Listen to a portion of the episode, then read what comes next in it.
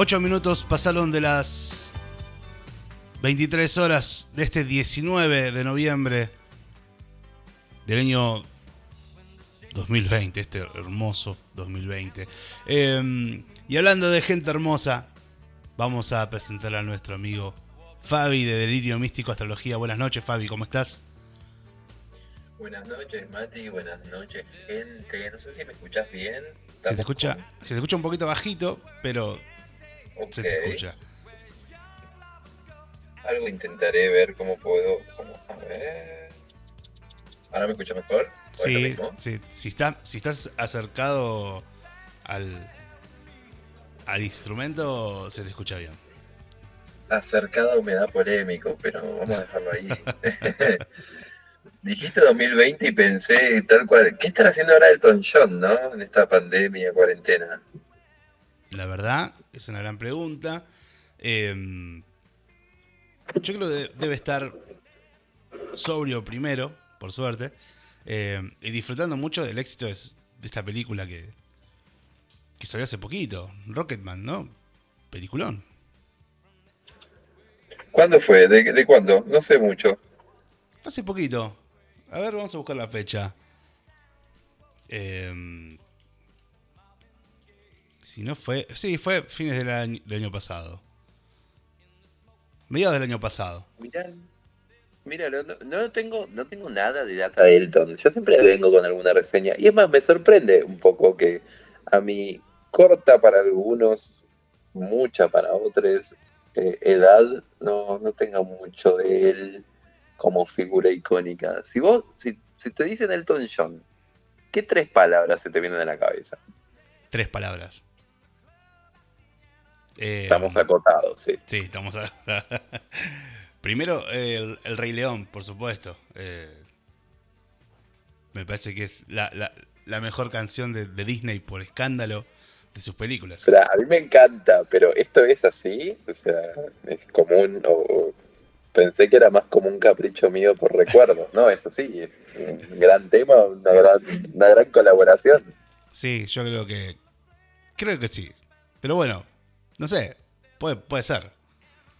Puede ser que no. Puede ser que esté ahí Luis Miguel con sueña, ¿viste? O, esas cosas. Pero. Mm, por ahora, ¿Luis Miguel estaba ahí también? Estuvo con El Jorobado de Notre Dame. ¿Te acordás? Sueña. Es verdad, es verdad. Mira, Luismi, bueno, siempre, nunca defraudando el sol de México. A ver, em, Elton John, nacido en Pinner, Inglaterra, el 25 de marzo de 1947, nacido como Reginald Kenneth Dwight, cantante, compositor, pianista británico, con una carrera de más de 50 años, ha lanzado alrededor de 30 álbumes de estudio y ha vendido más de 300 millones de copias en el mundo, siendo uno de los artistas musicales más exitosos de la historia. 25 de marzo de 1947, Inglaterra. Y el señor es ariano. Claro. Es, de, buena, de cepa ariana. Eh, Acá se extraño porque cuando yo pienso en Aries, en cuanto a artistas, bueno, algo más actual al menos. Bueno, igual justamente del último sí hay una colaboración con Elton John. Eh, de Lady Gaga. Lady Gaga con, es de Aries también. Eh, Aries, Luna en Aries. Si quedaba poco Aries ahí. Eh, en el caso de ella, Elton John es de Aries, Luna en Tauro, ascendente en Sagitario. Esta es la primera triada de identidad. Un sol en Aries. Un sol exaltado, le dice la, astrología tradicional. Es un sol con mucha energía, un poco inquieto, una presencia inquieta. Está perfecto porque ese movimiento le permite generar nuevas aventuras, nuevos desafíos, competencias, demostrar que puede ser el mejor en algo. Yo no tenía una idea igual de él como muy competitivo, al contrario, siempre lo vi como ocupando como un lugar bastante, en lo poco que sé de él, un lugar bastante suyo, si se quiere, no tan en comparativa, ni es que no me lo imagino como en una camada de la cual él sobresalió, corregime si no, pero eh, esto me llama la atención de un Sol en Aries, pero no implica que siempre tiene que haber una competencia, una lucha, está bien. La luna está en Tauro, después lo vamos a ver bien con el fondo de cielo igual. Pero en cuanto a la identidad como sol, como presencia, el ascendente, como la identidad de tener a lo largo de la vida del John, y ya te digo que acá está la casa 9, bastante planteada como la casa para poder evolucionar. Un ascendente Sagitario es alguien que, más que vivir el presente, Sol Aries, aprende a habitar también el futuro con cierta fe. No es tanto del ya y la urgencia ariana, sino de ir un poco al mañana también, ¿no? Como de, postular como un futuro más allá del presente y lo que ocurre y el ya punto. Eh, acá hay algo como de, pregonar hacia un mañana, de, ir hacia más allá. También habla de una integración de la fe.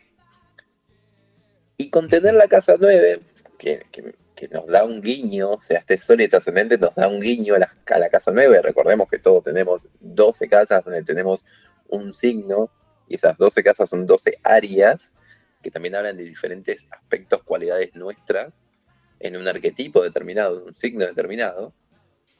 En una persona que tiene en Sol en Aries y el ascendente en Sagitario, la casa 9 va a ser el lugar a ir a revisar. Y la casa 9 acá está en Virgo. La casa 9 es la casa de la duda existencial, de la fe. Justamente Virgo es como el signo del ritual, si se quiere. Bueno, la representación de la Virgen, ¿qué más te puedo decir? Claro. Eh, acá capaz que hay un tema con un.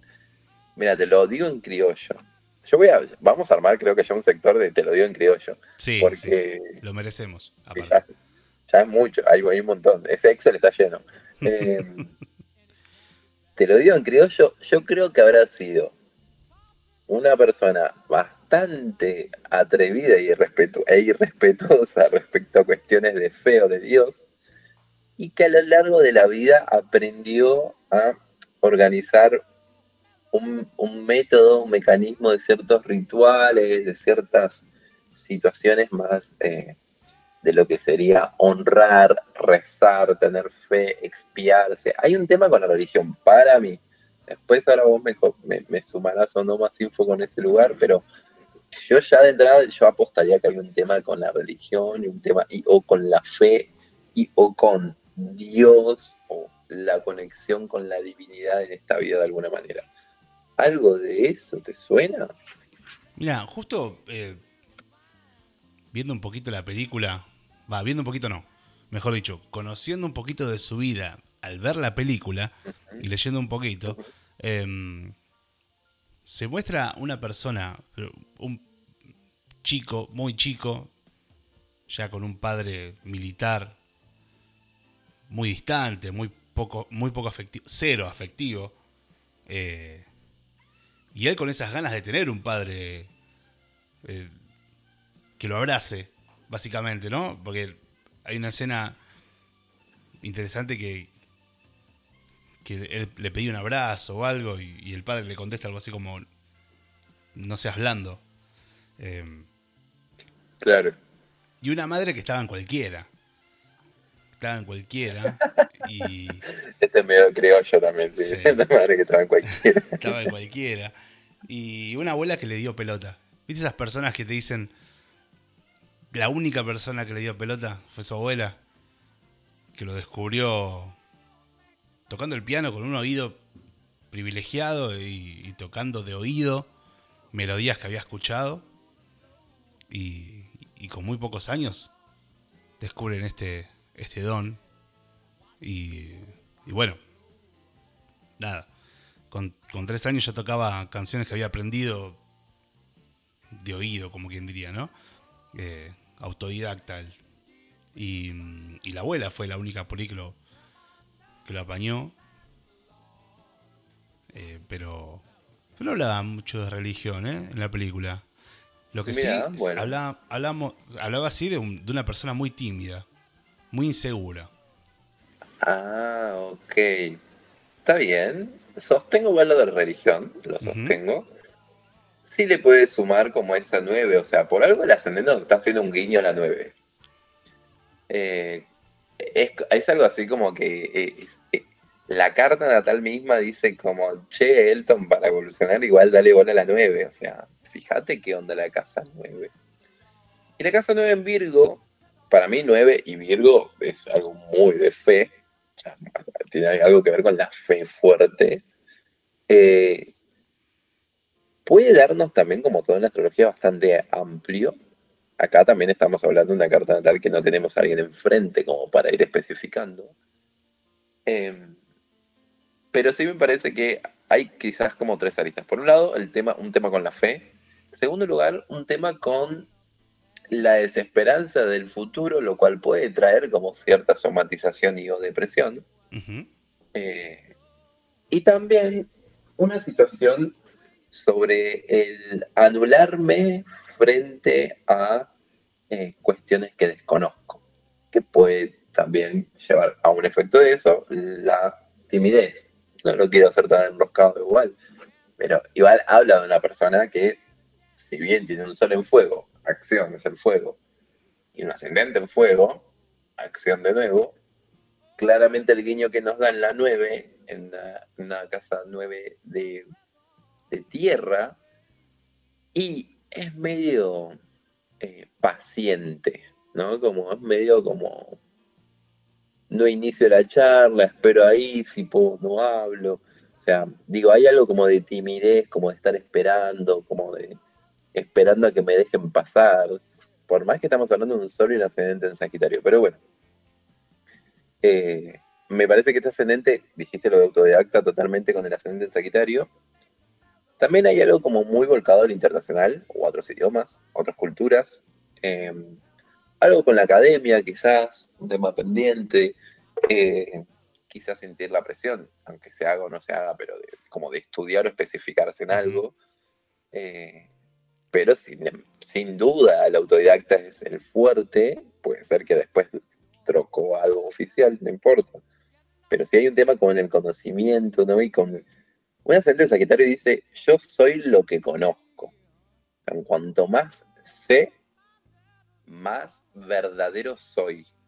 Quizás por esta idea de poder decidir, ¿no? Entre toda la información. Em, y el sol en, Aries justamente habla de una, de una identidad, de una presencia muy marcada por una identidad, pero a su vez una identidad que hay que defender. Sea, no es simplemente ser y ya, sino es como que hay que luchar por ser lo que soy. Y esto no implica que todas las personas de Aries van a pasar por ese lugar, sino que justamente un ascendente en Sagitario, esa identidad es algo expansivo, es algo que se tiene que expander, hay que encontrarle un sentido. Y no es solamente luchar o explotar y, o defenderse, sino también marcar un camino con esa identidad. Eh, y en la casa 3, una persona que era muy inteligente, que estaba dado con la idea de la información, con la idea de la curiosidad, es más, es como una autoimposición de decir, a ver cuánto puedo conocer, qué más puedo conocer, qué más puedo hacer con lo que he conocido. Igual, ya de entrada, Sol Ascendente me parece muy piola porque es de mucho movimiento, es de fuego, eh, nos permite avanzar, me deja dando vueltas lo de la 9 en Virgo, pero quizás después le encontramos un poco más de sentido. Bien. Bueno, buen inicio. Eh, para romper el hielo estuvo, estuvo bastante, bastante eh, hay mucha data, me parece. Pero bueno, eh, vamos a escuchar una canción bien arriba para arrancar este, esta noche musical. Recordando, tributando, extrañando la música en vivo y Elton John, bajo la lupa de Delirio Místico Astrología. Arranca la noche musical con Honky Cat.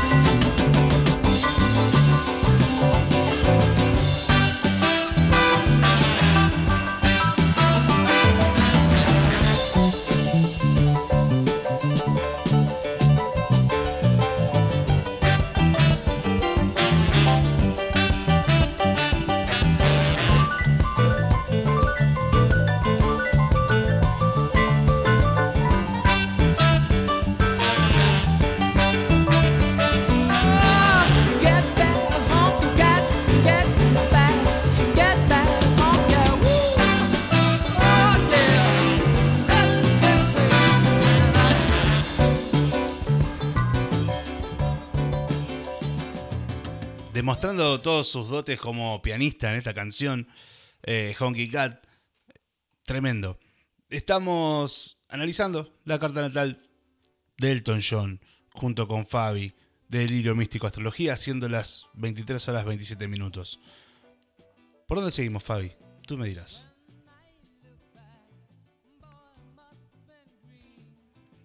¿Qué puedo hacer, no? ¿Cómo? Esa canción esa canción es muy miren todo lo que puedo hacer. Sí, tal cual, tal eh, cual.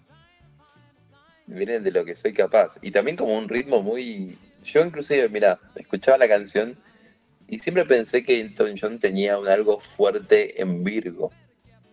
Me quedé pensando con lo de la 9 en Virgo. Pero aguante, porque ese solenario también lo hace ser una persona impulsiva, bastante sincera, y la ascendencia Sagitario lo relaja mucho no nos hagamos problemas, avancemos por acá, lo resolvemos, no pasa nada. Me parece que es una buena, una buena actitud, pero bueno, queda el pendiente qué onda con ese Virgo en la 9. Pero bueno, lo de la timidez, seguro. Eh, y cómo tuvo que superponerse, animarse a hacer para hacer algo más. Sí, sin duda, sin duda. Acá hay un par de datos que pueden ayudar un poco, ¿no? Eh, gracias a una beca que obtuvo en 1958, estudió en la Royal Academy of Music desde los 11 años. Sin embargo, en el 64 abandonó la escuela para enfocarse en el rock. Después de abandonar la escuela comenzó a colaborar con grupos locales como Bluesology, donde conoció al cantante Long John Baldry, Baldry, perdón, eh, Long John Baldry, y acá hay una, hay una cuestión, ¿no? Acá lo que, lo que varias fuentes encontré, después en homenaje a él y al saxofonista Elton Dean, creó su nombre artístico Elton John. Es decir, John por Long John Baldry y, mm, y Elton por Elton Dean. Sin embargo, en la película hace como un guiño a que John viene de John Lennon. Eh, sin embargo, hay mucho, mucha data que habla de este Long John Baldry. Así que, no sé, quedará ahí flotando la duda en el éter. Sí, y no me sorprende, o sea, son en Aries ascendente Sagitario que justamente utilice un, un nombre, pero saber lo que van a ser nombres que él considere maestros o maestras. Entonces, habla también de, lo que bebo, de lo que me enseñaron. De nuevo, o sea, su identidad está muy marcado por lo que ha aprendido por su cuenta, por otras personas, eh, muy marcada por la información y la verdad. Medio ñoño también, ¿no? sí. En ese sentido. Grandes dotes de maestro también, por ende. Pero, pero sí. Desafiante el señorito. Está bien. Eh, la luna. Vamos a ver qué onda. La luna cuando nació, Elton John estaba pasando por la constelación de Tauro, la casa 4, que es la casa del fondo del cielo. Pero ese fondo del cielo estaba en Aries. ¿Viste que dijiste hace un ratito que la madre estaba en cualquiera? Sí. Y medio fondo de cielo en Aries. No digo que quienes lo tengan van a pasar en eso siempre, pero es verdad que la madre estaba en otra. Claro. Eh, o al menos la figura materna, sé quien sea, estaba en otra, estaba en una lucha propia. Eh, no era la idea ser madre en ese momento, o puede que sí, pero justo le pasó que estaba en una lucha otra, en otra cosa. Em, la bancamos, se acepta. Sí, eso le dio bastante independencia al niño Elton John. Em, pero ya desde el lugar como o, o te las arreglás o no sobrevivís, ¿no? Como no me queda otra que arreglármelas por mi cuenta. Medio así. Tampoco creo que haya pasado por una situación, de nuevo, como cuando hablábamos de, de Corco 20 con la, que lo guardábamos por sus privilegios pobres. Eh, fatídica noche. Es una fatídica noche. pero lo queremos a Curco. Eh, Corte de señal hubo esa noche y todo. Sí, sí, sí, sí, todo, Es verdad, es verdad. Bueno, eso es la maldición de Kurt Sin duda. Eh, ahí, está todo. Eh, pero sí es verdad que la 4 en Aries es, es como un niño bastante independiente o solitario, porque justamente esa identidad todavía no es verdadera. No quiere decir que él generó eso.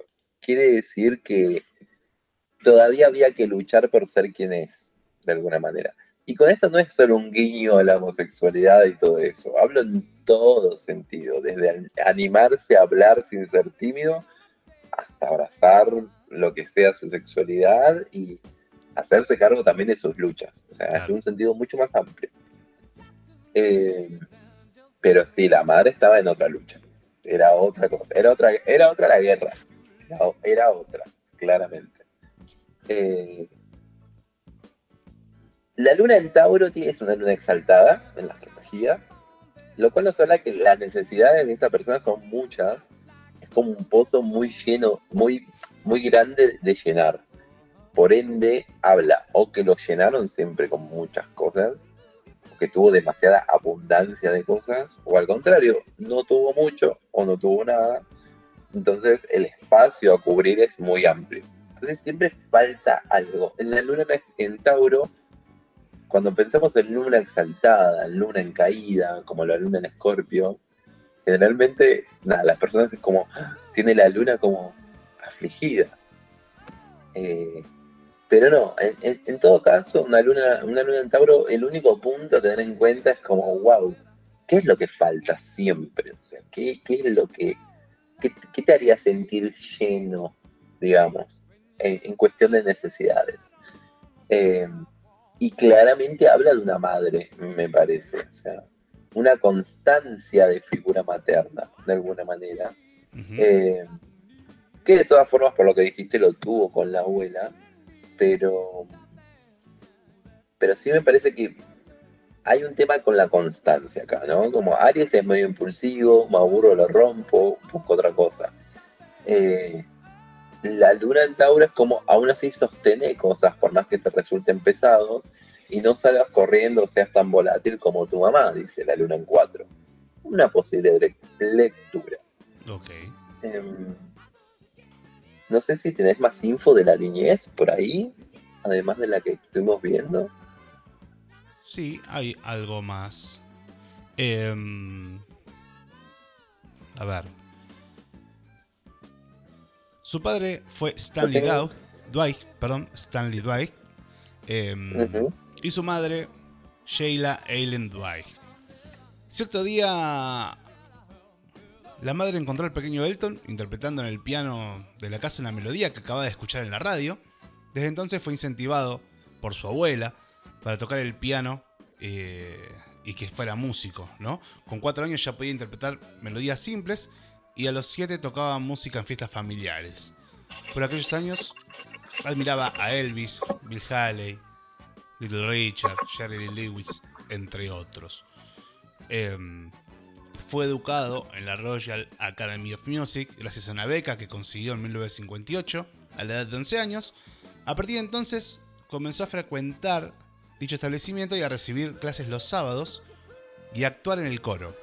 Con el tiempo empezó a darse cuenta de que lo suyo no era la música clásica, por lo que seis años después decidió abandonar dicha institución para dedicarse a la música rock. A los 15 años trabajaba como pianista en un pub cercano donde le llamaban Reggie. Allí interpretaba canciones de Richard, Jim Reeves. Eh, bueno, y ahí es donde empezó a formar parte de, de esta banda que dijimos ahí que era Bluesology. Eh, y bueno, y ahí arrancó toda su movida. Pero a nivel infancia, infancia en sí, eh, no tenemos mucha data. Más que, obviamente, obviamente, en la película, por ejemplo, muestran que él encuentra a, su madre con otro, con otro tipo en el auto. Eh, y eso le da la excusa perfecta al padre para agarrar sus cosas y deshacerse de su familia. Eh, y, hay una escena muy fuerte en donde él se queda ahí como esperando el abrazo del padre, por lo menos el de despedida, que nunca llegó, por supuesto. Che, me estás vendiendo la película, eh. Mira, la película es buena. Yo no le hubiese puesto tan, tanta. El tema es que es un musical, ¿no? Yo también tendría que entender que los musicales son así, musicales. Ojo, claro, ¿por qué no pensaste por ahí? Evita su musical, creo que ya tuvimos esta conversación. Sí, sí. ¿Quién quiere ser millonario también? Es hindú. Solo voy a decir eso. Pero es una linda película para ver, por supuesto. Recontra, recontra sugerida por quien les habla. Aguante, de una. Mira, yo tengo tres configuraciones a la luna. Acordémonos que siempre vamos a hablar de, por un lado, planetas, por otro lado, signos, por otro lado, casas astrológicas y por otro lado, aspectos. Lo que no encuentro en los anteriores ítems lo voy a buscar a los aspectos. Por ejemplo, si quiero saber más sobre la luna en Tauro, en la 4, y no tengo al interlocutor, o sea, al consultante, y no, encuentro data también, podemos ir a indagar y exigirle un poco más a la carta, no veo por qué no. En este caso, luna en Tauro en casa 4. La luna es el pasado, recuerden. Tauro es el formato de ese pasado y después de su mundo interno. La casa que está ahí representa un signo también, es el área de la vida donde más esto se ve afectado. La 4 es vínculo con la madre también es la base en sí, un vínculo con la familia o la crianza o con su pasado, eh, más allá de la luna, además. Pero también podemos indagar qué onda el regente de, Tauro. Por ejemplo, Venus. Venus en Acuario en la casa 2. Bueno, él claramente era el diferente. Acá nos da algo sobre que él era el raro, el diferente. Eh, había un tema sobre, sobre el sostén también. O sea, dinero entre madre y padre y o la fidelización del vínculo entre madre y padre, que no era muy normal y eso tuvo mucho que ver con la niñez ¿sí? de él. y vamos a buscar también que él tiene Tauro en la casa 5. Y esa casa 5 habla de un hijo como, porque la 5 habla de cómo soy como hijo, o sea, producto de, y cómo soy como posible padre-madre, productor o productora de. Y acá está Tauro. Acá nos encontramos con una encrucijada como de... como... Puede haber como una sensación de estorbo. Eh, de hijo como que estorba otra cosa. O sea, soy hijo y estoy estorbando algo en donde caí. Eh, a su vez, ver que las cosas no se decían, me parece que los actos hablaban más que las palabras. Eh, qué interesante. Y es una niñez pesada. Eh, como que había que sostener cosas, había que entender la forma de las cosas. Eh, hay un tema con, en serio, con el dinero suplantando afecto o la falta de dinero provocando inestabilidad en los afectos, em, entre otras opciones, pero tiene mucho que ver con los recursos. Y además tenemos tres aspectos a la luna. La luna en cuadratura Saturno, esto habla de constante competencia con el padre, constante. Em, bueno, mira, y acá está esto que decíamos. Esto habla como de una ley que me quiera moldar a su forma, pero me resisto.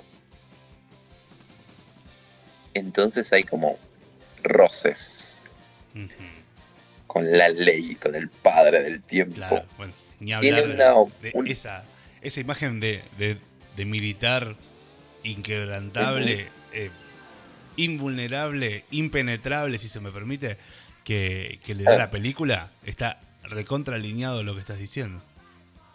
Ahí va. ¿Era militar posta? Sí. Mira. Qué difícil ser hijo de militar. ¿Qué onda? Eh, y aparte siendo, pero. icono gay, ¿no? Por eso. o sea, de una.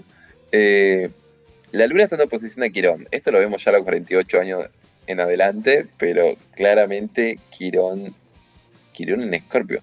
¿Cuántos años tiene este chango? Esto fue un montón. Eh... Esto fue un montón. 73 eh, años tiene, por supuesto. El es del 47. Es del 47, claro. Mirá. ¿Y cuándo fue ese retorno de Quirón? estoy perdido, perdón. Me pierdo. Eh, y ahora está en estuvo en Pisces del 2011, ¿no? Claro, que fue en los 90. Sí, fue en los 90. Su retorno de Quilón. Bueno. Eh, y acá había un tema con esta oposición a la luna, porque.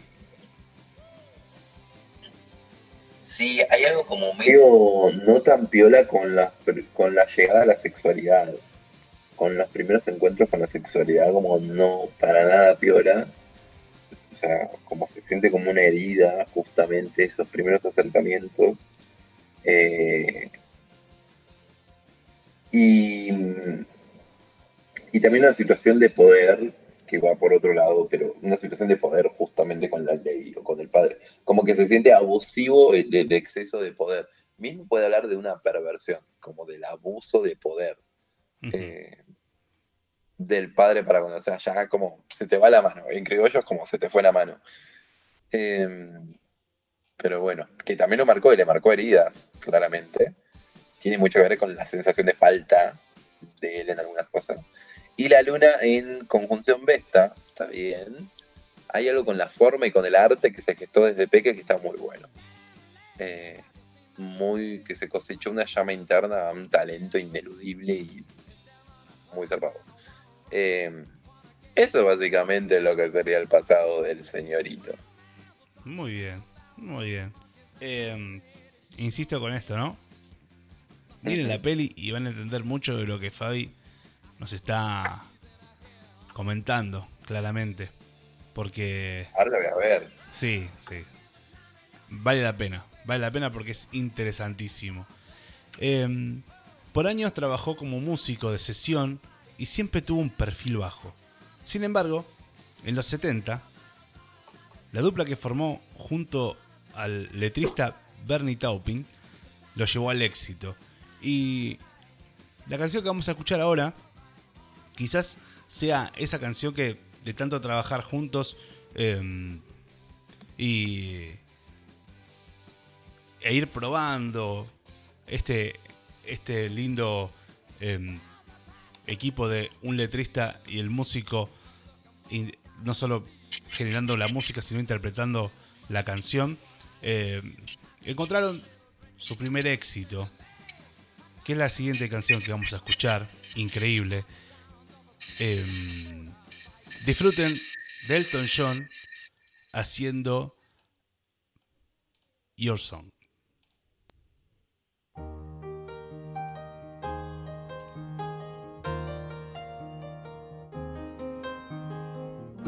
It's a little bit funny, this feeling inside. I'm not one of those who can easily hide. I don't have much money, but boy, if I did, I'd buy a big house where we both could live. If I was a sculptor, but then again, no, or a man who makes potions in a traveling show. I know it's not much, but it's the best I can do. My gift is my song, and this one's for you.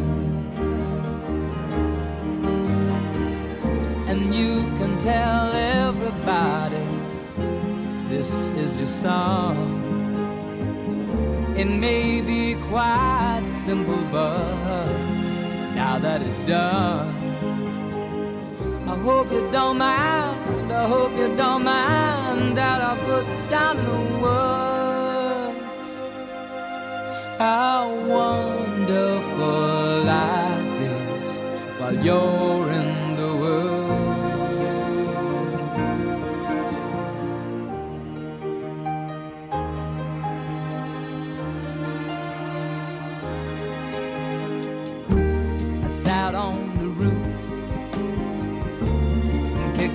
the moss. Well, a few of the verses, well, they've got me quite cross. But the sun's been quite kind while I wrote this song. It's for people like you that keep it turned on. So excuse me for getting, these things I do. You see, I've forgotten if they're green or they're blue. Anyway, the thing is, what I really mean. Yours are the sweetest eyes I've ever seen. And you can tell everybody this is the song. It may be quite simple, but now that it's done, I hope you don't mind. I hope you don't mind that I put down in the words how wonderful life is while you're in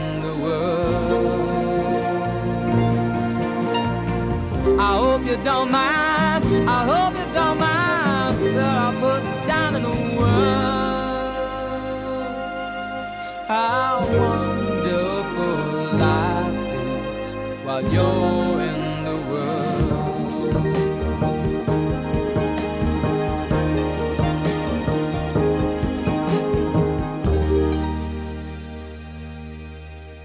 Your Song sonaba mientras estamos analizando la carta natal de este animal, Elton John. Eh, muchas gracias a toda la gente que está escuchando del otro lado. Están llegando un par de datos de nuestro amigo Dieguito, que dice que amigo de Elton eh, fue John Lennon. De hecho es padrino de Julian Lennon. Fueron muy amigos en los 70. También de Freddie Mercury, muy amigos. Y era re competitivo porque quería ser el number one. Eh, el manager, que, fue su pareja, la película muestra, también fue manager de Queen. Y al principio Elton se puso muy celoso por eso. Después se hizo re amigo de Freddie Mercury. Em, pero bueno, sigamos con, con, con la data que nos trae Fabi mientras nos, nos llegan dat- datos, datos, datos por todos lados. Em, La data, la data por todos lados. sin duda. Eh, se escuchan ronroñar de fondo de mi gata, parece que le gusta el Don John. Eh, Eh, no la culpo, no la culpo. Y esa canción es hermosa. Sí. Eh, todo, todo me suena a una película igual de Don John, ¿no? ¿Todo en qué sentido? ¿En su vida? Como no, todo me parece una banda sonora de una película. Ah, ¿viste? y si juntas todo eso en una película, la película tiene un- una banda de sonido tremenda, claramente. Max, tal cual, tal cual. Em, bueno, yo te posturo, si querés, podemos revisar un poco lo- los planetas personales, ¿te parece? Dale, dale. Planetas personales, ¿qué es eso, Fabián? Y Mercurio, Venus, Marte, diría. Eh, Mercurio es Hermes, Venus es Afrodita, Marte es Ares, las versiones de las deidades respecto a, a Roma y Grecia. Eh. Mercurio es el conocimiento, es el pensamiento, es el discurso, es también el tipo, el tipo de temáticas, las palabras que usas para hablar, por ende, por dónde va tu cabeza. Eh, es el tipo de lenguaje, que es lo mismo. Mercurio está en Pisces de la 2 a la 3. Y quizás no es el mejor comunicador del mundo, pero habla con sus eh, con su arte, con, habla sublimando, comunica sublimando.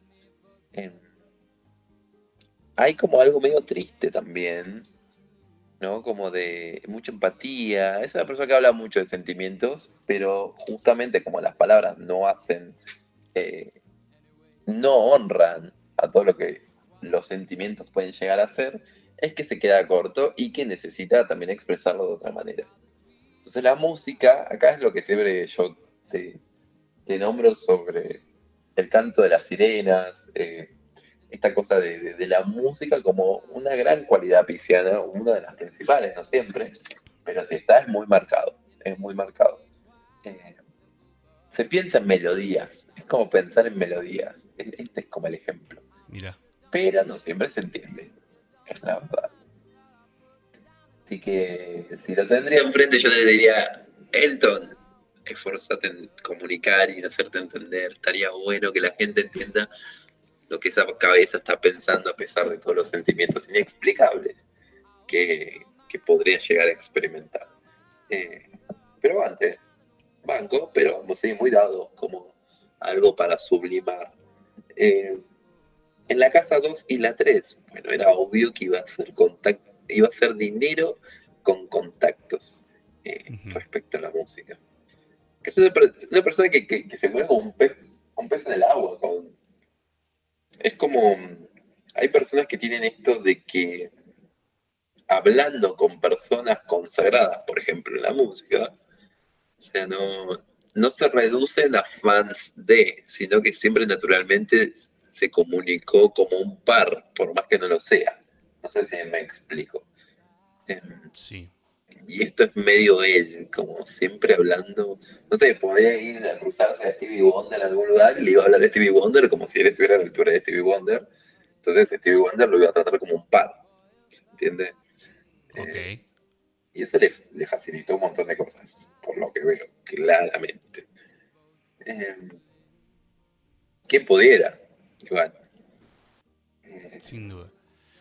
A ver, tenemos un, un mensaje en el chat que dice, de chiquito soñaba que Elton me invitaba a vivir su vida. Tipo Jackson, pero sin los abusos. Ahí me gusta. ¿Sabes qué me gusta del chat? Que Mm. aunque esté muy tranquilo, siempre hay alguien tirando una bomba eh, polémica. Porque si no ese chat no es, no sería el chat. Así que aguante ese mensaje y muchas gracias por mandarlo. Em, mira, la, Mm, sí. la vida de Elton de, de excesos por doquier. Así que. sí, sí, sí. ujú. Mira, ya veo dos, ya veo tres Piscis. Mercurio, al pensamiento y la comunicación, esto que hablamos recién, Marte, el otro planeta personal que ahora vamos a ver, Marte es el poder en la vida, la conexión con el cuerpo, la sexualidad, el sexo en sí, el placer, eh, entre otras cualidades muy piolas. Marte está en Pisces, que es un lugar un poco muy... Eh, me hace acordar, ¿viste los caballeros del Zodíaco? Sí. ¿Viste, ¿viste Jean de Andrómeda? Sí. Esta cosa como de tenés tu cadena, tenés tu armadura, estás en una guerra y todavía estás pidiendo no pelear por tu vida. Eh, claro. Esta cosa Estás en un lugar equivocado, maestro. Claro, es como, no, acá no la juega a ser Gandhi, no sé,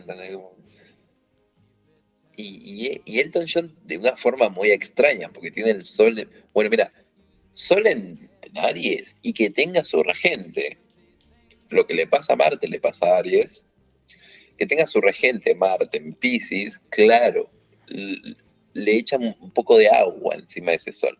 Por eso quizás no tenemos la imagen de Elton John como Lady Gaga, es súper activa, súper goal, eh, saltando, gritando, cantando 20 canciones en 10 minutos.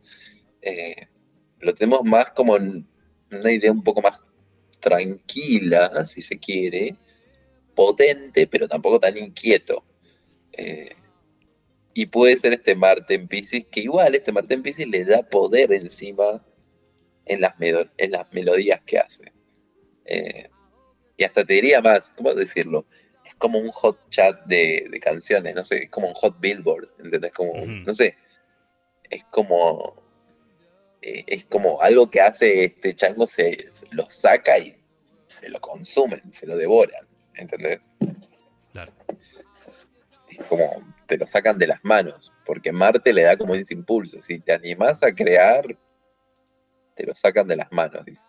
Y eso eh, también el impacto, ¿no? Porque es muy raro como pasó de la timidez absoluta a ser un, un showman tan abrumador que te caía disfrazado de beisbolista, te caía disfrazado de, no sé, de Mardi Gras, o nada, pluma, viste, carnaval, em, o con un sombrero gigante, o traje blanco con plumas.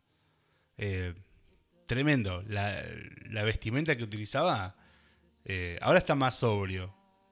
Está bien, 74 años puede ser. Eh, pero espectacular. Cómo rompió ese, ese, e, esa traba que tenía de la timidez. Y de alguna manera sobrepasó como para... ¿Viste cuando a alguien le cuesta tanto algo y la única manera de romper esa timidez es hacer un sobreesfuerzo. Sí. Y con la vestimenta. Me quedé pensando. Sí. No, me, encanta porque. Porque yo igual lo que decís me suena como medio personaje, ¿no? Como. Eh, claro. Vos me decís como ese sobreesfuerzo es bueno, hace un rato que haciendo una carta yo lo pensaba como una compensación. Ajá. ¿No? Como, como faltó algo, entonces exageras después eso para llenarlo y, se sobrecarga. Claro, de hecho, podríamos tomarlo como soy tan tímido que necesito mostrar un personaje muy extravagante para poder vender bien un producto, porque yo siendo yo, no creo que pueda. No creo que me anime. Claro. Sí, totalmente. Eh, sí, sí, sí, sí, sí, sí. Quizás mismo la 9 en Virgo ahí, porque es a mí, igual que, que me quede una duda de una carta, a mí no, no te lo voy a permitir. Pero a mí mismo me lo digo. Eh, siempre buscando ahí donde. ¿eh? eh, pero el ascendente Sagitario, Mati, eh, justamente es, y tiene la 9 la casa de Sagitario en Virgo. Quizás es superar esa timidez para encontrar un verdadero yo. O quizás le permite experimentar. Recordemos que, que Sagitario es un signo experimentador por excelencia. Entonces, quizás experimentaba para salir de esa timidez, ¿no? Como esta cosa Virgo del pedir permisos todo el tiempo. Em, o disculparse. Eh, qué infumable Virgo dices con eso, ¿no? Yo no Nada sé. que ver, nada que ver. Nada que ver, nada que ver. Em, nada, bueno, me parece interesante. Estoy viendo como encontré una T cuadrada en el John. Ah, ¿Se mira, la famosa T ¿Con cuadrada. lo vimos? Lo vimos Lo con. vimos la vez anterior. La vi- Chabela Chabela. Vargas, con Chabelita Vargas. Como que, que querida Camila Vargas. Qué grande. Sí, bueno, después vamos a hablar de, la T cuadrada de Elton, pero antes hablemos un toquecín de su Venus y de los aspectos de estos personales, Mercurio, Venus, Marte.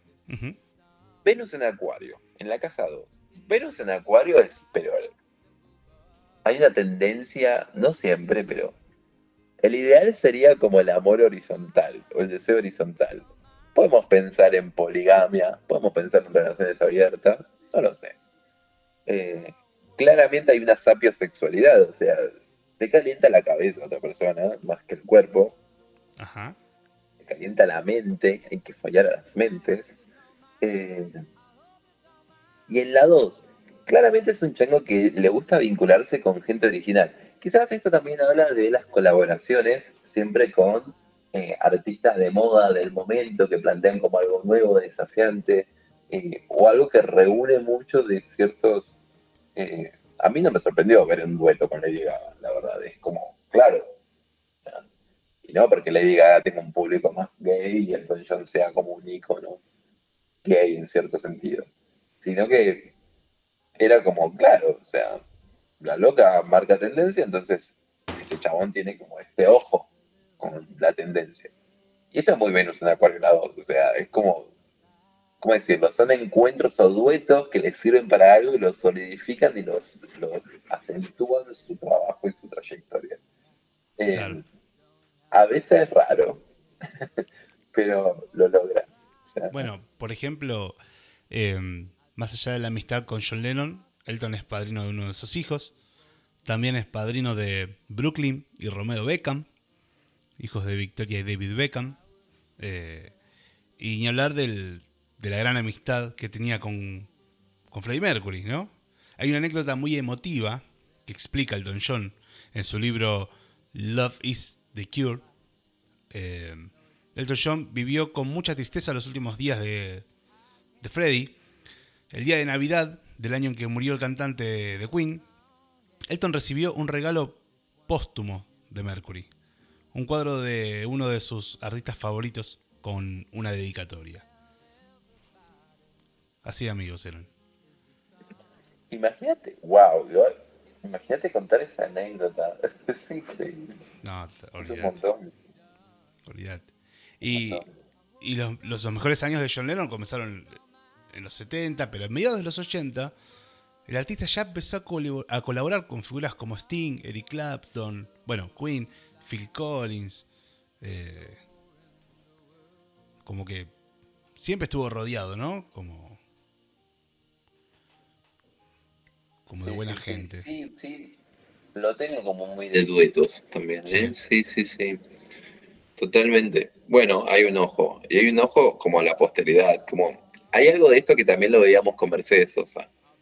Eh, Sí.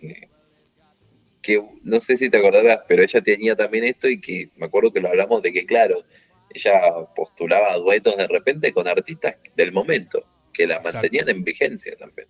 Exactamente. Que eso es Sí, excelente. Es, excelente para la fundamental me parece. Sí, Sí.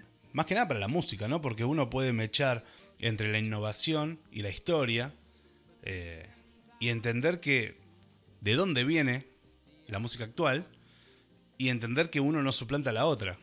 Eh, como que alimenta esa idea de continuidad. Me parece una gran idea ese tipo de duetos. Y también una muestra de humildad de los dos extremos. Sí, tal cual. Y permite una vigencia, que esto me parece Sí. como no, no descartar como cierto estilo, ¿no? Y, y actualizarlo y actualizarse mismo el artista. Sí, sí, no, es como de lo mejor y, y Mercedes Sosa tenía lo mismo, por algo no suena tan vigente y por algo Elton John también tiene la carrera que tiene en cuanto a longevidad artística, porque siempre supo ahí cómo ir actualizándose y por lo que veo acá, gran ojo con duetos del momento, o sea, muy bien Hubo algo acá como de, del actualizarse constantemente. ¿no? no se quedó en la cómoda de hacer siempre lo mismo. Tal cual. Eh, Mercurio aspectos, conjunción Marte. Mm, puede tener una tendencia a violentar con la palabra sin darse cuenta. En su sinceridad y su confusión enría mucho a las otras personas. El Mr. Elton. Eh, tiene una cuadratura de Venus a Júpiter. O sea, está todo bien con esta cosa de, lo libertario, ¿no?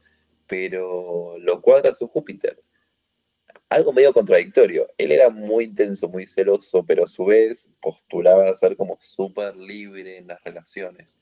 Pero hay un gran tema en la vida de relaciones que ahora lo dejamos ahora cuando hablemos en, el próximo capítulo, en el próximo sector de la zona de pareja que a vos te gusta, pero este va a ser un tema interesante porque va a tocar varios aspectos, ahora después lo vemos, eh, de, los que ya hablamos inclusive.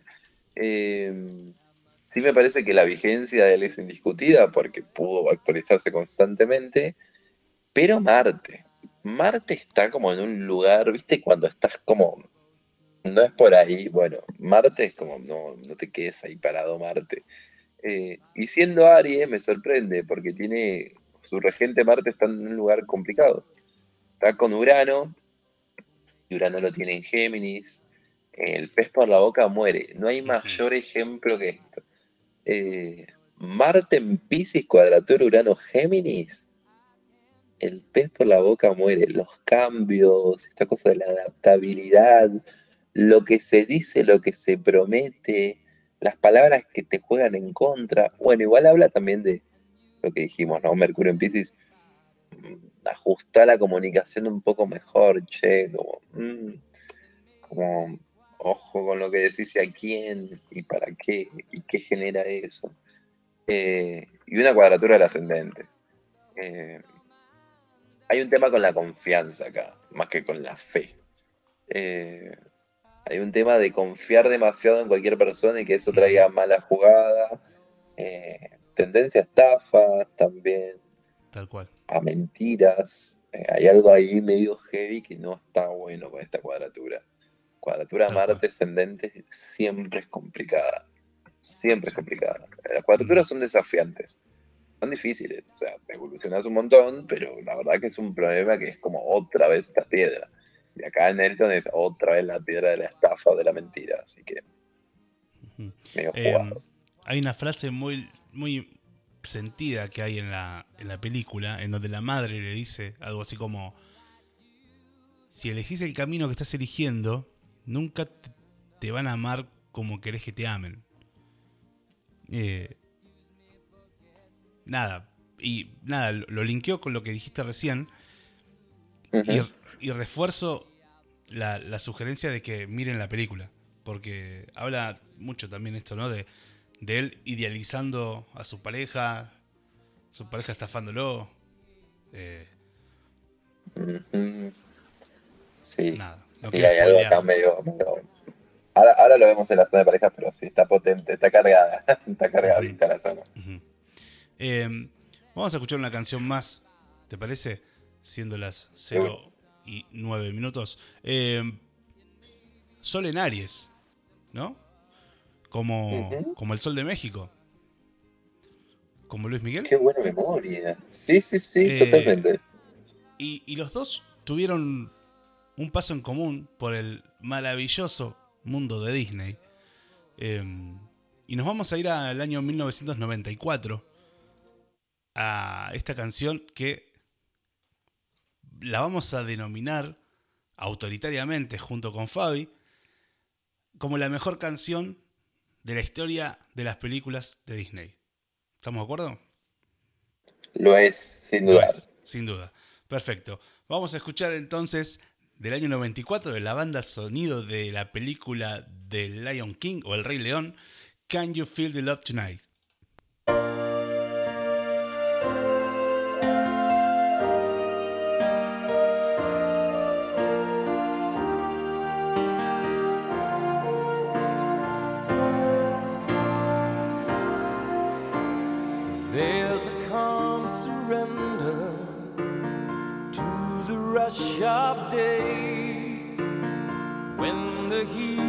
Of a rolling wind can be turned away. An enchanted moment, and it sees me through. It's enough for this restless warrior just to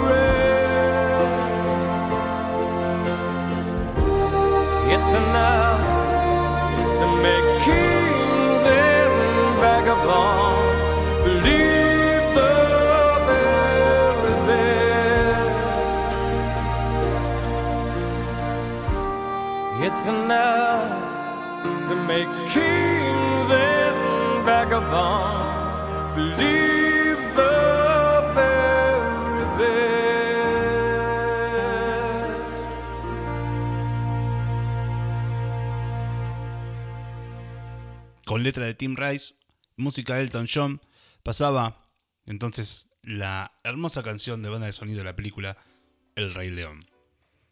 14 minutos pasaron de las 0 horas. Muchas gracias a toda la gente que nos sigue escuchando. Un abrazo grande. Un abrazo, un choque de codos. Cada vez estamos más abrazadores. Eh, aunque la recomendación sería que no. Eh, Fabi, ¿en qué seguimos? Increíble esa canción, por favor. Es la, la nueva canción favorita de noviembre. La, la recordé. La estuve escuchando todo el día, no te voy a mentir. La, la November Rain de La November Rain, sí, del 2020. Mal. Pero era triste, así que sí, sí, sí. Eh, bien, hay tanto que ver. Vamos a la zona de parejas, ¿te parece? Dale.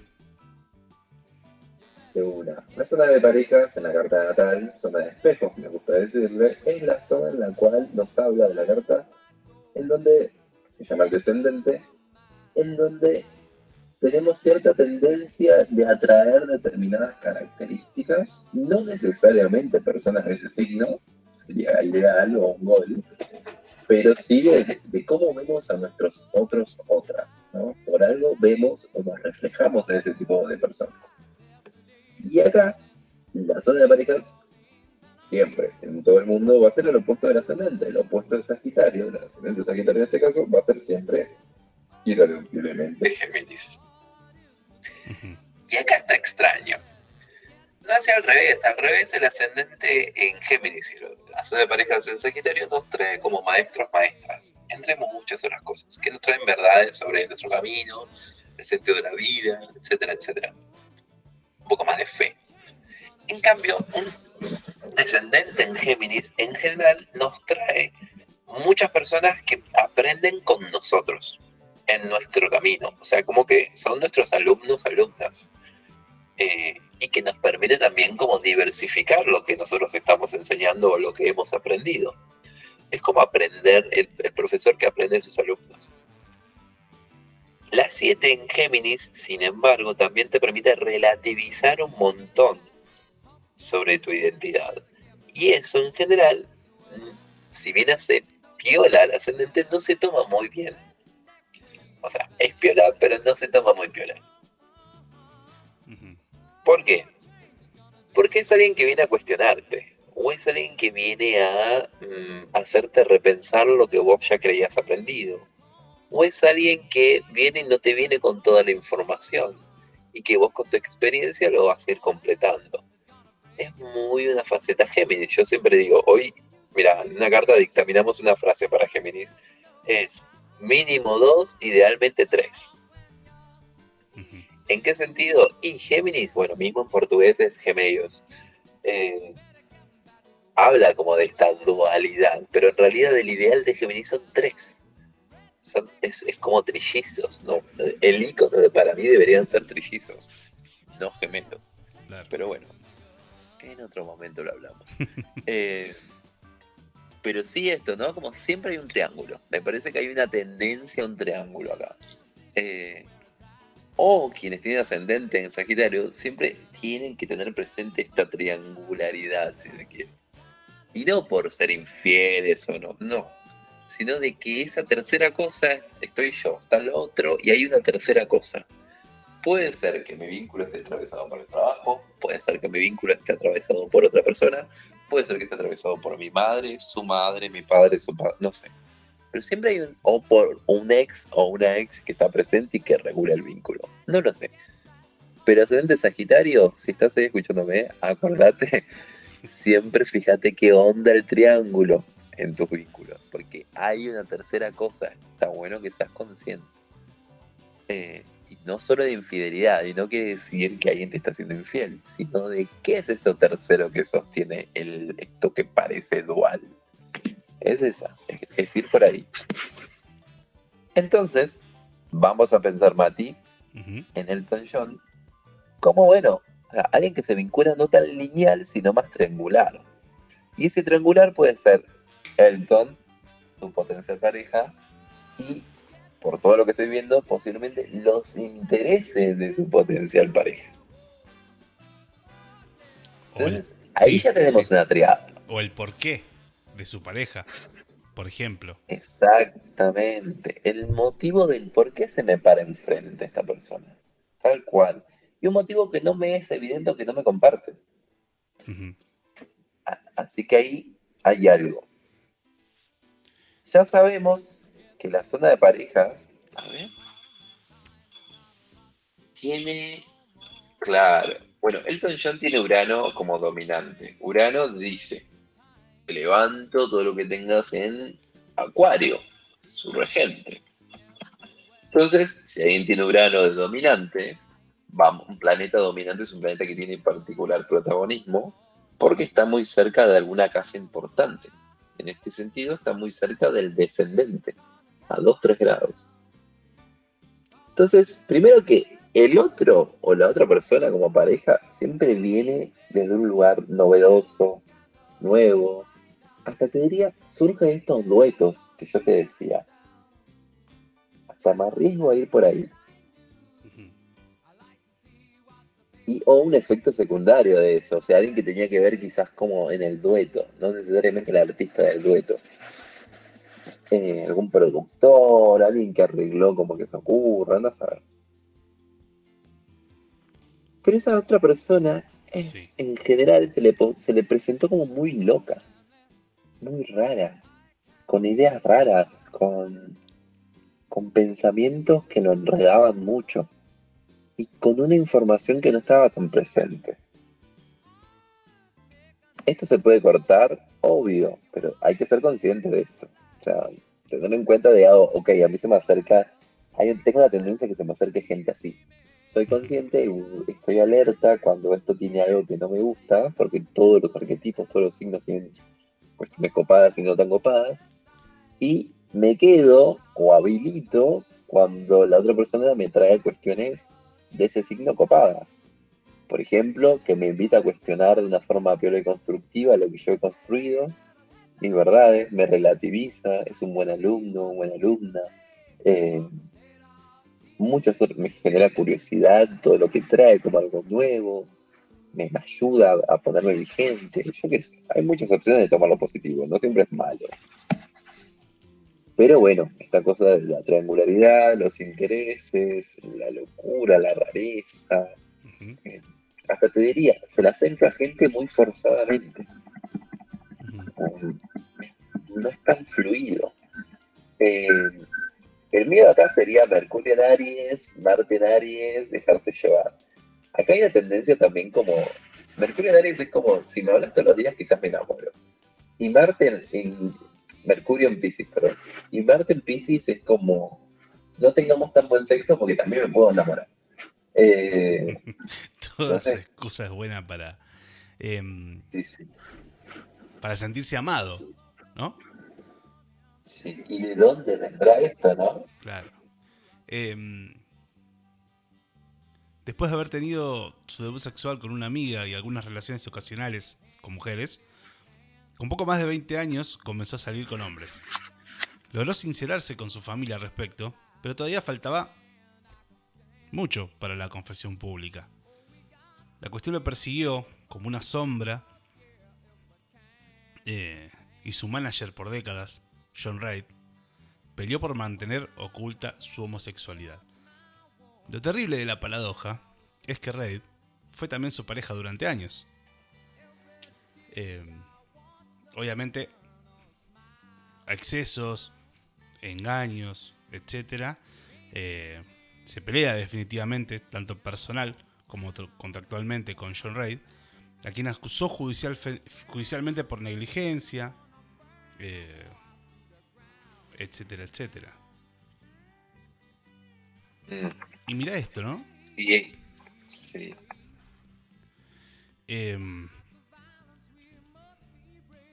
¿Dónde estábamos? Hay una cuestión interesante en donde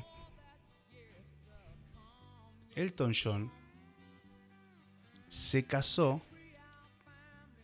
con una mujer, con Renata Blauel, em, en lo que se cree fue un desesperado montaje por tapar su homosexualidad. Una ingeniera de sonido alemana. Eh, obviamente fue el día de San Valentín en Sydney, Australia, donde se casó. Su salud estaba al borde del desastre, las adicciones lo habían convertido, según las, según las palabras de ella, en un monstruo. Ah, así las, las cosas pasaron y se separaron en 1988. Ese año se declaró públicamente gay después de haberse separado. Quise más que nada ser un buen esposo, pero yo negaba quién era realmente, lo cual le causó pena a mi esposa y a mí una enorme culpa y remordimiento. Escribió en su cuenta de Instagram hace poco. Mm, qué tierno igual. Eh, Piscis eso. Igual rara toda la historia. Bueno, esto, ¿no? Urano en- enfrente. Eh, el planteo es raro, ¿viste? Abarca como. Se mezcla la empatía, el dejar pasar cosas. Eh, banco igual, como es una forma de vincularse, no creo que sea una forma mala de vincularse. Eh, pero sí, me parece que hay algo muy presente y no, no desde ahí, sino desde, no sé, tiene la casa 7 en Urano, justamente, eh, sorpresas, la otra o el otro que está enfrente viene con sorpresas, locas a veces, algo medio imprevisto siempre. Eh, se me opone a. Él tiene el solo posición Neptuno, o sea, y Neptuno está libre en la 9, retrógrado. O sea, yo lo leo y lo entiendo, lo traduzco. O sea, voy a traducirlo. Que tengas el Sol. Porque la generación de Neptuno en Libra en la 9 fue la generación que abandonó el matrimonio como la única verdad del vincularse. Esa es la realidad. Eh, pero con así idealizaban tener una pareja para toda la vida, como si fuera un salvador o salvadora eterna. Eh, era medio contradictorio. Quizás por no encontrar eso, te descartó esta idea obligatoria de casarte hasta que la muerte nos separe, ¿no? Es la frase hasta la muerte que... Es una, es una generación marcada por la frase hasta la muerte nos separe. O sea, ¿qué hago con eso? Tal cual. En la casa 9, muchas dudas, muchas nebulosas en, la pareja, en lo que es el qué dirán, de con quiénes me vinculo. Eh, muchas mentiras, quizás, ilusiones, desilusiones. Y encima eso se opone al sol, o sea que esto se opone totalmente a su identidad. No es raro ver una carta así en la cual una persona, por conformar a otras personas, deja de ser quien es para tratar de vivir una mentira, por ejemplo. Eh, una zona de pareja complicada, el señorito. Eh, había visto algo también acá donde estaba. Bueno, ese Neptuno es increíble, increíblemente real, porque Neptuno tiene una sola, tiene un sextil a Plutón. Y yo qué sé, mucho, mucho del, mucho del mírenme. O sea, casi que te diría que, es una persona de muy mirar con quién estoy. Como es, más como una presentación, ¿no? Como un, premio el estar en pareja. No, no sé si es un. Porque es una persona también Aries, un poco egoísta. Mm. Eh, por momentos es muy egoísta, por momentos cede un montón. Y a su vez como te dije hace un ratito, tiene Mercurio en Pisces, Marte en Pisces, no sobre el Sagitario, Ceres en Pisces, la productividad, la cosecha, y el ascendente en Sagitario. O sea, es una persona muy escapista. Eh, o sea, con alcohol, con exceso, que yo lo nombraste, eh, o con otras relaciones, escapa. Escapa, escapa de sí, escapa del compromiso o de lo que implica ser frente al otro. Em, imaginemos. Pero bueno. Sí, imaginemos que después de una vida de excesos, caprichos millonarios, eh, título de caballero de la Orden del Imperio Británico, algún que otro escándalo, ¿no? Eh, confesor de la princesa Diana, ícono gay, etc. A sus 71 años decidió que ya era tiempo de quedarse en casa. y fue que se casó luego de... Eh, se casó apenas se legalizó el matrimonio igualitario en su país eh, con David Furnish y tras nueve años de unión civil. Son padres de dos niños y hoy está haciendo una vida de familia y por lo menos lo que se manifiesta y lo que él manifiesta, una vida muy feliz. Mis prioridades cambiaron, ahora lo más importante en mi vida son mis hijos y mi marido. Creo que es momento de agradecer a todos mis fans alrededor del mundo y decir adiós. Decía, eh, adiós a qué, ¿no? ¿A cuántos quilombos? ¿A cuántos excesos? Claro, claro. Pero bueno, hoy es un hombre de familia, muy feliz y quizás tuvo que llegar a, a cierta edad para, para poder eh, encontrar, digamos, esto de, de, la felicidad, ¿será? ¿Qué será eso? Muy bien. Tal cual. Eh, sí. Sí, el ascendente Sagitario es lindo en el sentido de que cada vez encontrás más una verdad que le da sentido a lo que sos y cada vez se siente más relajado ser quien soy. O sea, como que cada vez entendés que la única verdad es tu verdad, de alguna manera, y que la verdad de las otras personas suman, pero no te pueden enjaular. Eh, porque es una persona que sintió la jaula. Entonces, justamente con la 12 también hay en Sagitario. Em, pero bueno, habla de un montón de situaciones y de cuestiones. Eh, la zona de parejas, qué decirte, no, no ha sido la mejor que he visto en mucho tiempo, pero lo hago. bueno, por lo menos nada. Tuvo que esperar hasta 2014 para casarse, pero se lo ve, se lo ve. Algo aprendió. Sí, ¿no?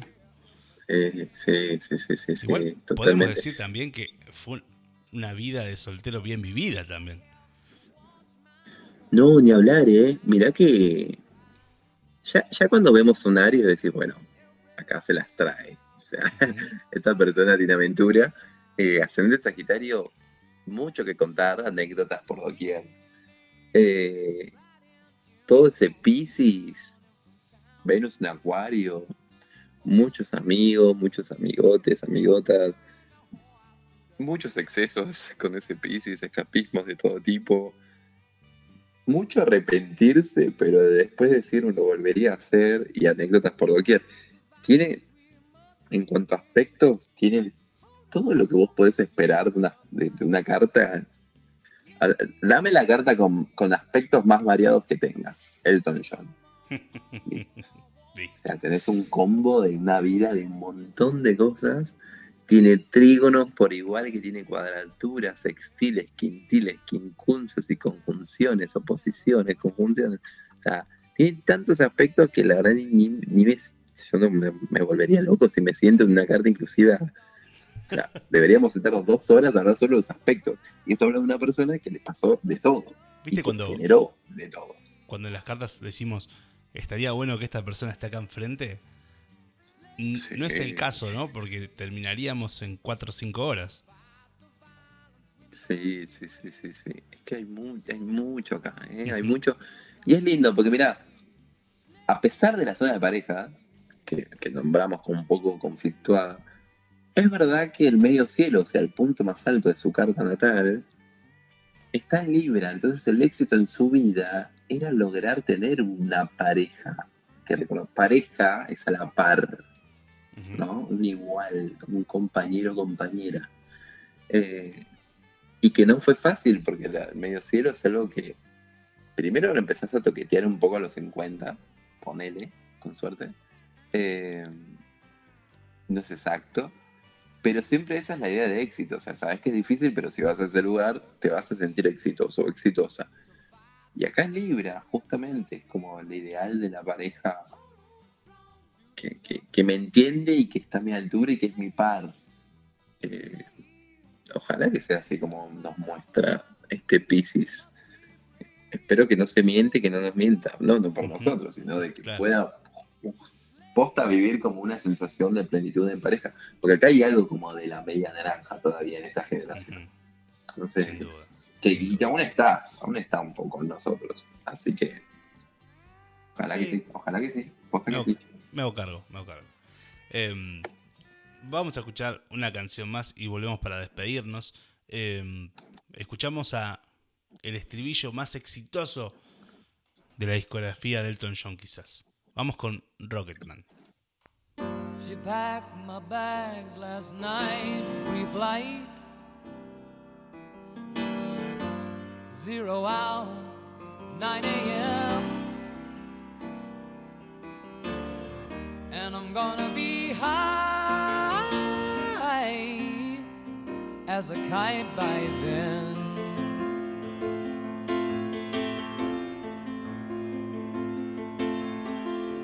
I miss the earth so much, I miss my wife.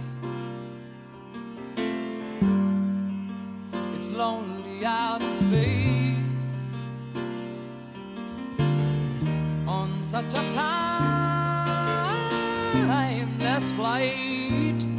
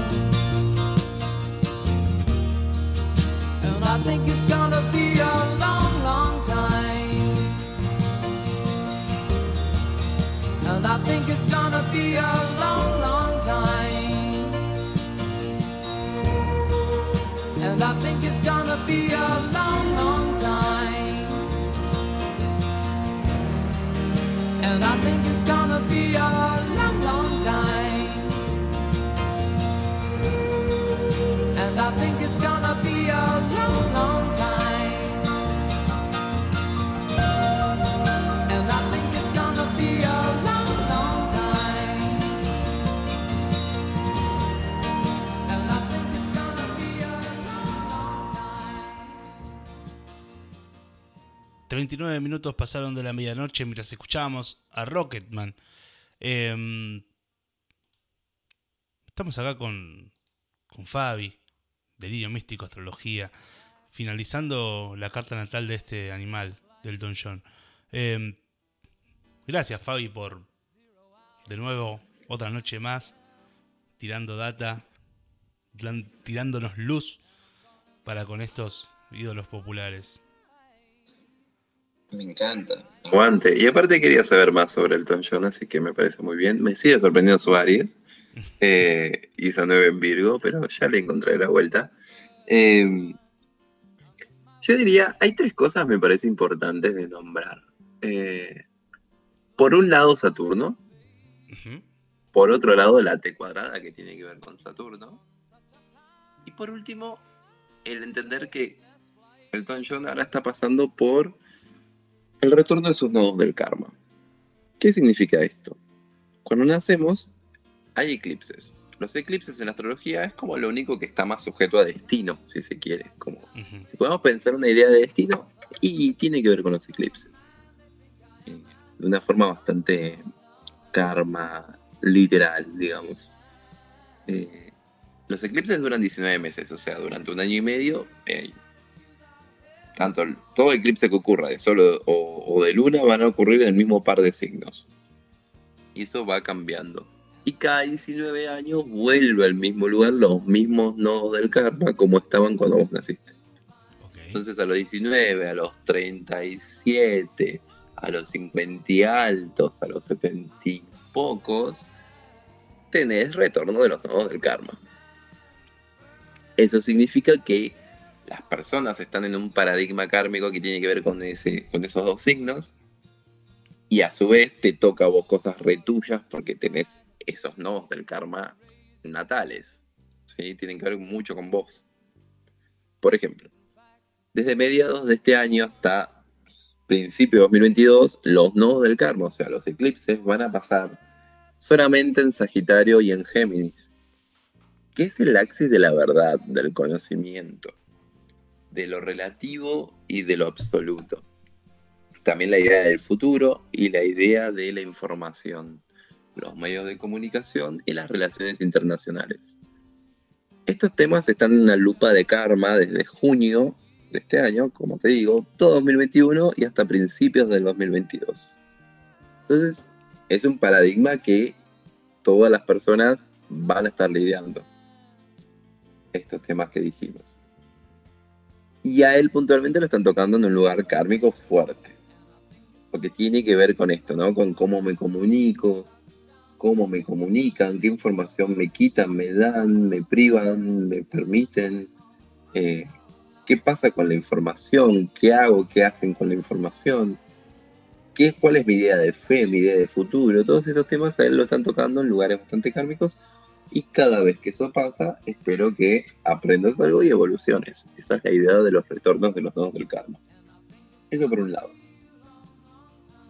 Por otro lado, no dijimos nada de su Saturno, lo hacemos rapidito.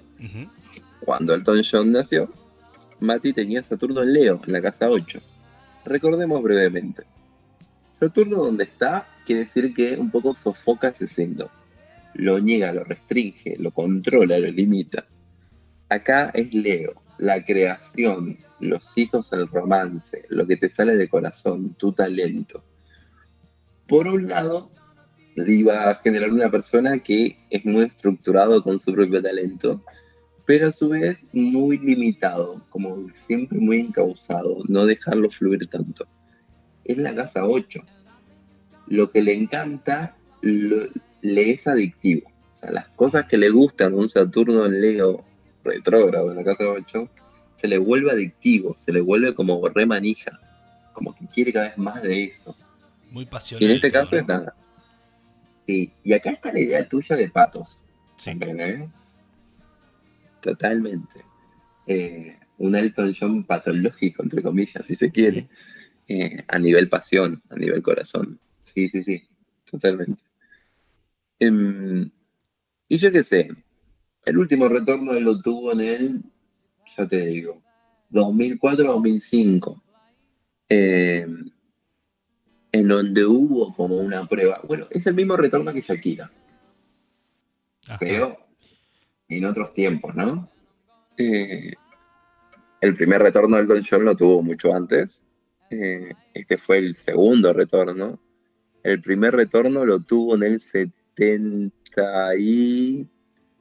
Ya te digo, 75, 76, por ahí.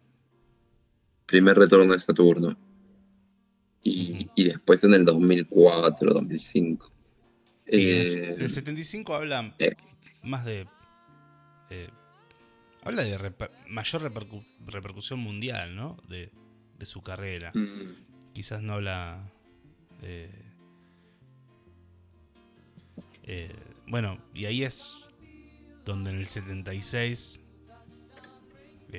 se casaría con, con esta exitosa técnica de sonido. Eh, Qué rara la historia de la alemana. Hmm. Y en el 2005, 2005 formalizó su relación con su pareja de más de 12 años, director de cine canadiense, David Furnish, eh, que luego terminó siendo su, su, marido en 2014. Ahí va. Bueno, fue por ahí. Y también fíjate que eran lugares y pruebas para ir a su medio cielo en Libra, ¿no? Como generar una idea de pareja, una asociación en base al corazón. Muy lindo, está bien, me encanta, me encanta. Hay dos, em, dos, suertes de matrimonios, por así decirlo, ¿no? Uno legal y otro de, de unión, de, exposición. Y, esto que decís de, éxito mundial en el 75 alrededores, claro, recordamos que Saturno, si bien es un maestro que restringe y te pone pruebas, también si hiciste, entre comillas, la tarea, eh, te apremia. Te apremia con algo de ese signo. Y justamente el ego es el reconocimiento y la fama. Entonces, podemos hablar de un Saturno bien trabajado también, ¿no? Puede ser. Puede ser. Puede ser. ¿Quién lo sabe? Y por último, la T cuadrada. Nada, no vamos a hacerle tanta bola porque me parece que es una diferente configuración, obviamente, en lo que era Chabela. Eh, acá hay algo que tiene que ver con su retorno de Quirón, que realmente no me acuerdo cuándo pasó Quirón en Scorpio. Eh, yo creo que tiene que ver con principios de los 80s, finales de los 70s. Eh, no, no, no. Es muy difícil pensarlo antes. En los 80 seguro. En donde justamente el retorno de Quirón, o sea, cerca de sus 48 años en adelante, eh, hubo algo que tuvo que hacerse cargo respecto a la historia con su padre, a las responsabilidades, al hacerse cargo, a ser proveedor a ser bastante estructurado o verse a sí mismo como la ley y un poco como el que tenía el poder y que marcaba las reglas, cómo eso le generó un conflicto con su familia, con su interior, con sus sentimientos, con su pasado. Eh, puede que haya habido un tema con la madre y o con el padre literalmente, o, alguna enfermedad de la madre o del padre o que hayan muerto justo ahí, eh, que le movió mucho todo. Y esta cuadratura de Saturno, Luna, Quirón. Saturno, Luna, Quirón. Una T cuadrada gigante. Como es Quirón, algunos no lo tomarían, pero igual le iban a dar datas sobre su retorno a Quirón. Claro. Y, acá habla como del hacerse cargo de las heridas del pasado y, y, ver cómo eso lo formó hoy en día y a no replicar justamente los mismos errores que los adultos cometieron con él. Quizás él estaba frente a una creación, o frente a un hijo, frente a una hija, o, o algo que le estaba ayudando o apadrinando y se encontró siendo como muy eh, inquisidor. Eh, son muchos aspectos, pero bueno, es una T cuadrada que, si, que sin ese quirón que es relativo no se toca.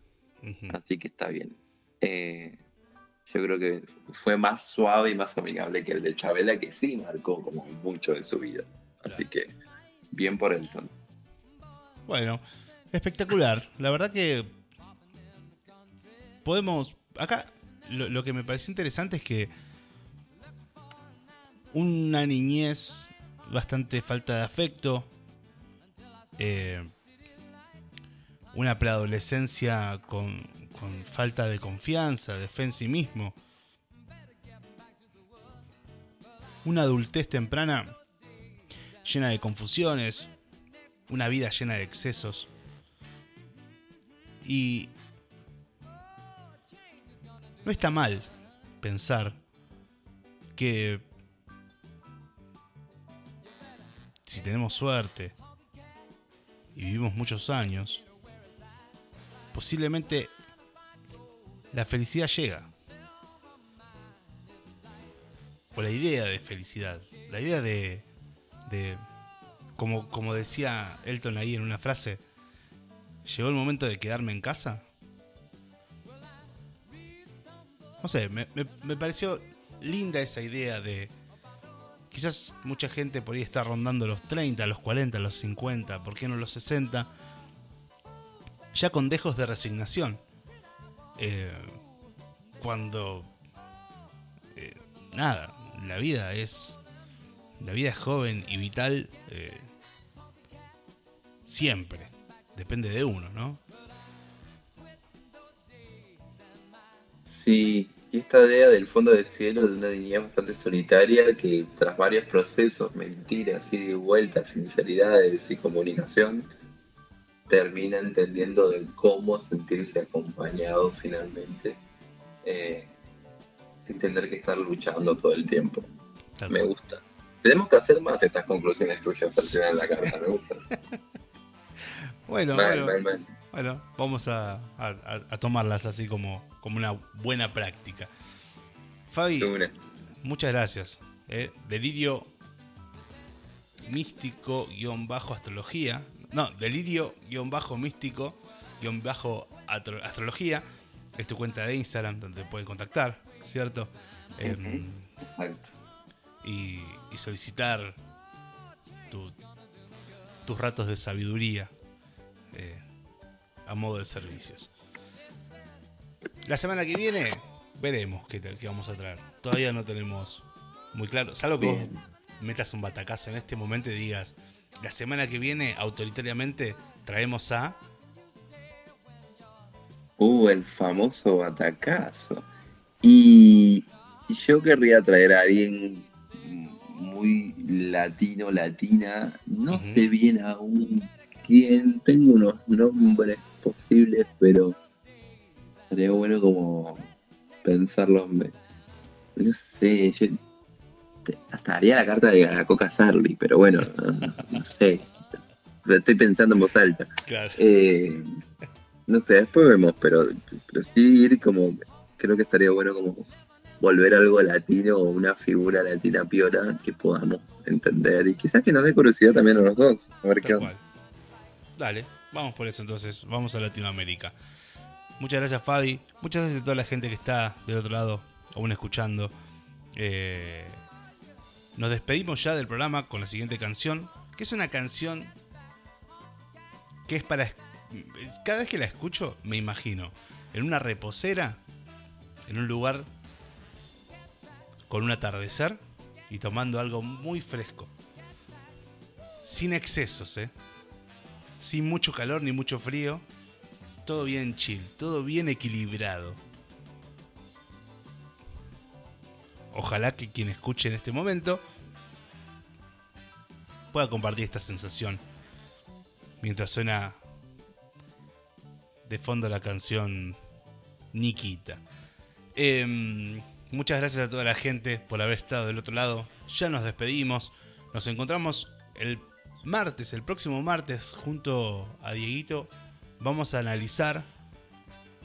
eh, vamos a analizar un disco hermoso.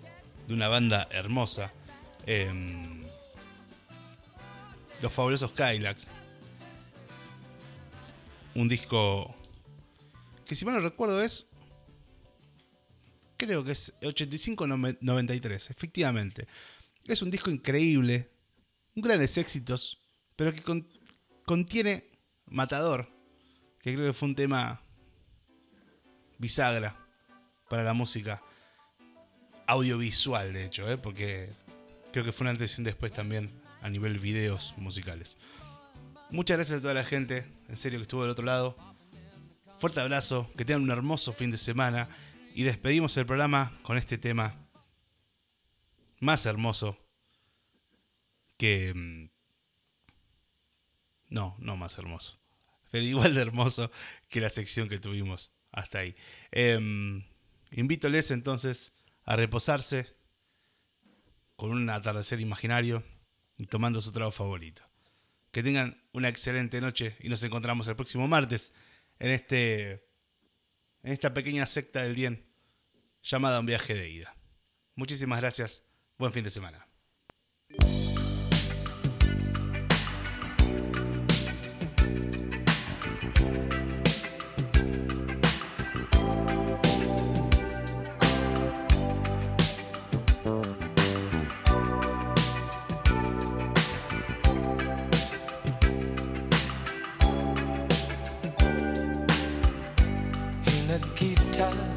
Cold. In your little corner of the world, you could roll around the globe and never find a warmer soul to know.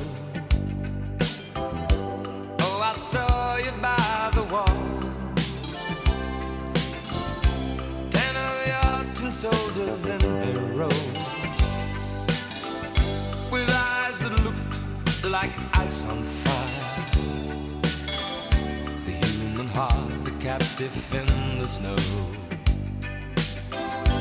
Oh, Nikita, you will never know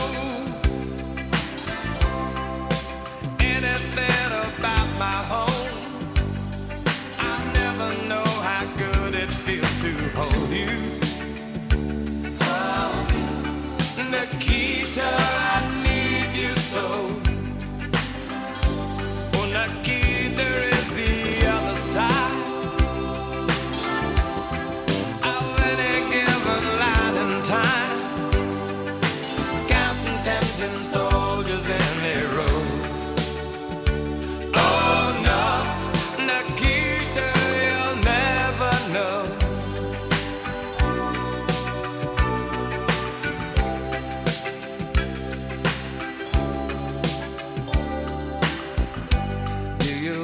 Ever dream of me?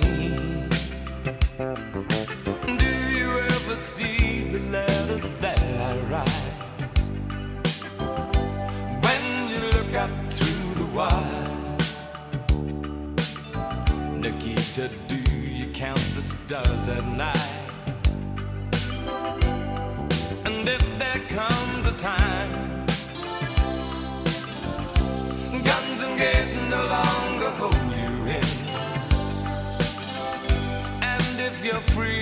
make a choice, just look towards the west and find a friend. Oh, Nikita, you will never know anything about my home.